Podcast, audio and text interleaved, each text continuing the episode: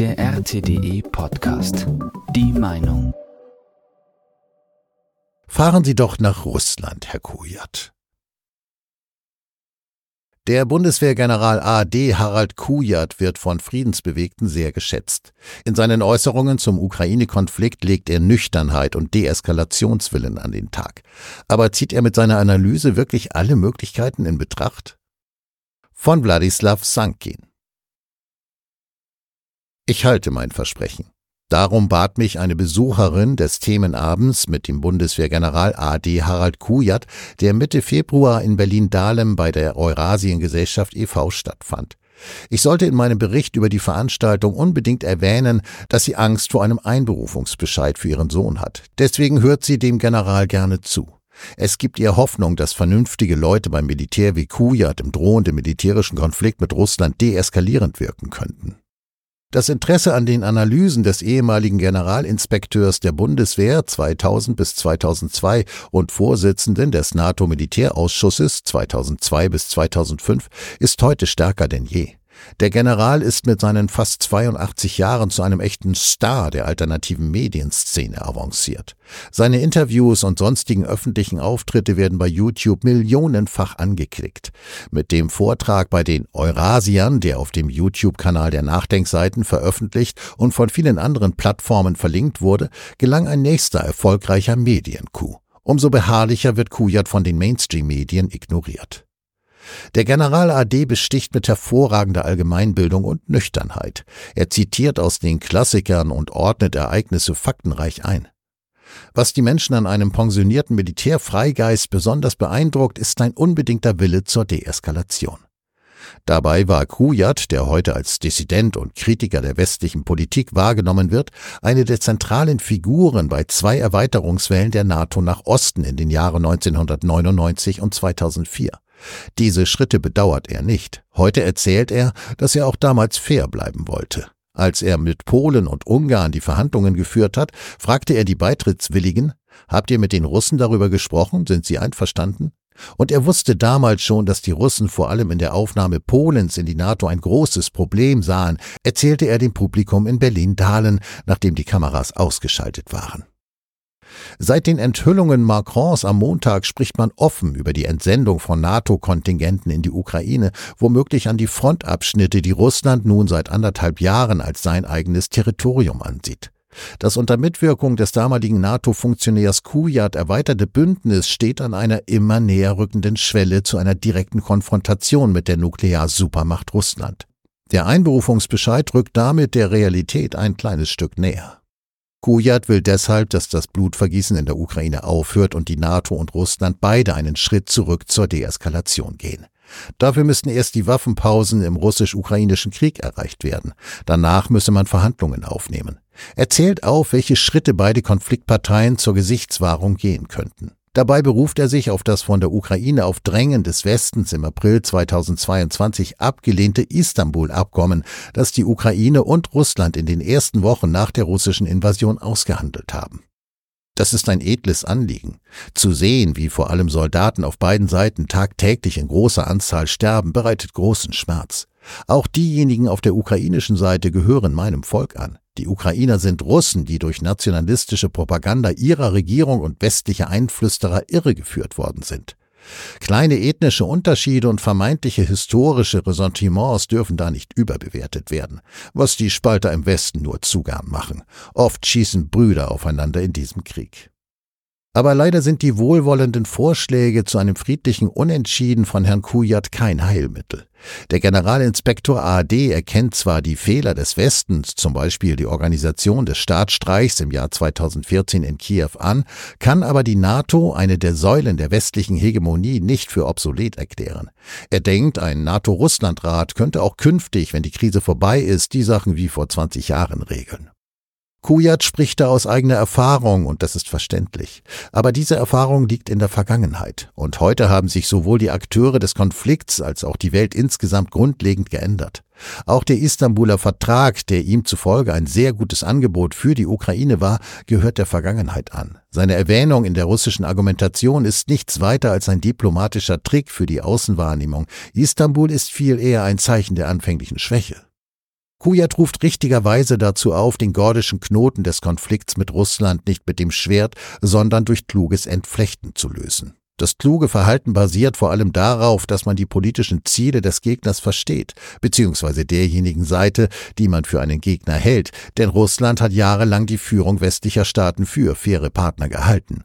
Über Russlands Ziele redet Kujat hingegen nicht viel und bleibt oft im Unklaren. So betont er ständig in seinen Analysen, dass die EU nun die Hauptlast beim Wiederaufbau der Ukraine übernehmen werde, für Jahrzehnte. Er geht also fest davon aus, dass die Ukraine als Staat überlebt und weiterhin eine Rolle in Europa spielen wird.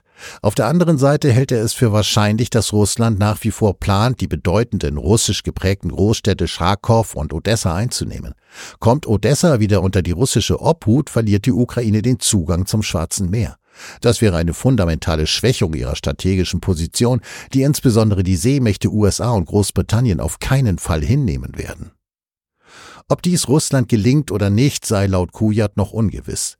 Aber in seinen Zukunftsszenarien gibt es immer eine Ukraine, wobei es für ihn keine Rolle spielt, auf welchen ideologischen Grundsätzen diese Ukraine basiert.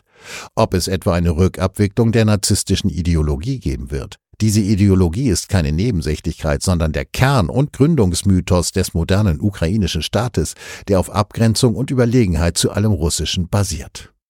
Wie auch Nazi-Deutschland begreift sich die Ukraine in allen ihren offiziellen Verlautbarungen als Speerspitze der zivilisierten Welt, die es gegen den östlichen Nachbarn Russlands zu verteidigen gilt.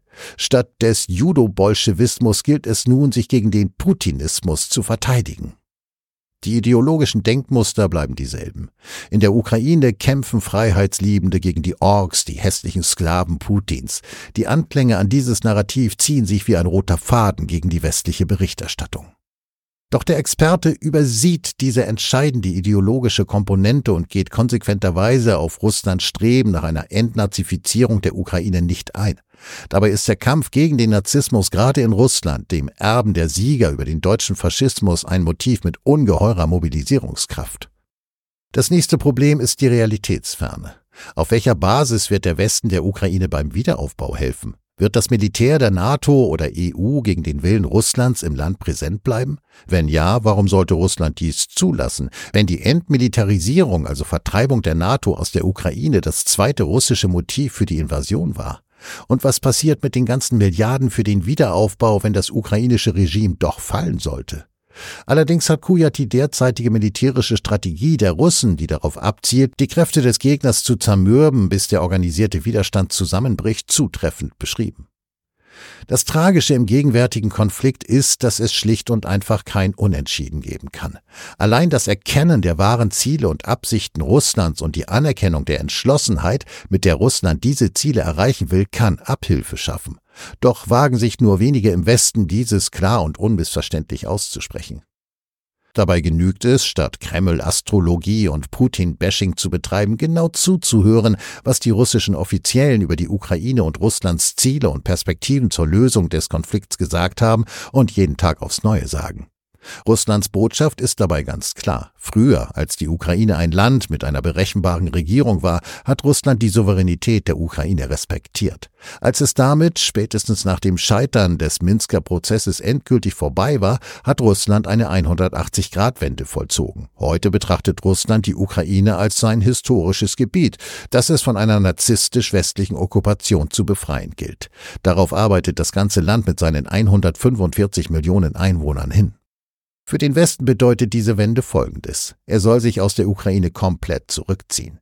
Der Westen ist der Westen und soll im Westen bleiben. In der neuen Weltordnung, die Russland anstrebt, soll die Sicherheitsarchitektur ganz neu verhandelt werden. Dabei bleibt für Bündnisse wie die NATO kaum noch Platz, zumindest in ihrem alten ideologischen Gewand. Wenn die Ernsthaftigkeit der russischen Ziele nicht verstanden wird, kommen nur wohlgemeinte Karikaturen heraus, wie jüngst ein Vorschlag des linken Veteranen Gregor Gysi. Gysi hat sich der lächerlichen Naivität preisgegeben, als er in einem Spiegelgespräch vorgeschlagen hat, die westlichen Waffenlieferungen in die Ukraine für 48 Stunden auszusetzen.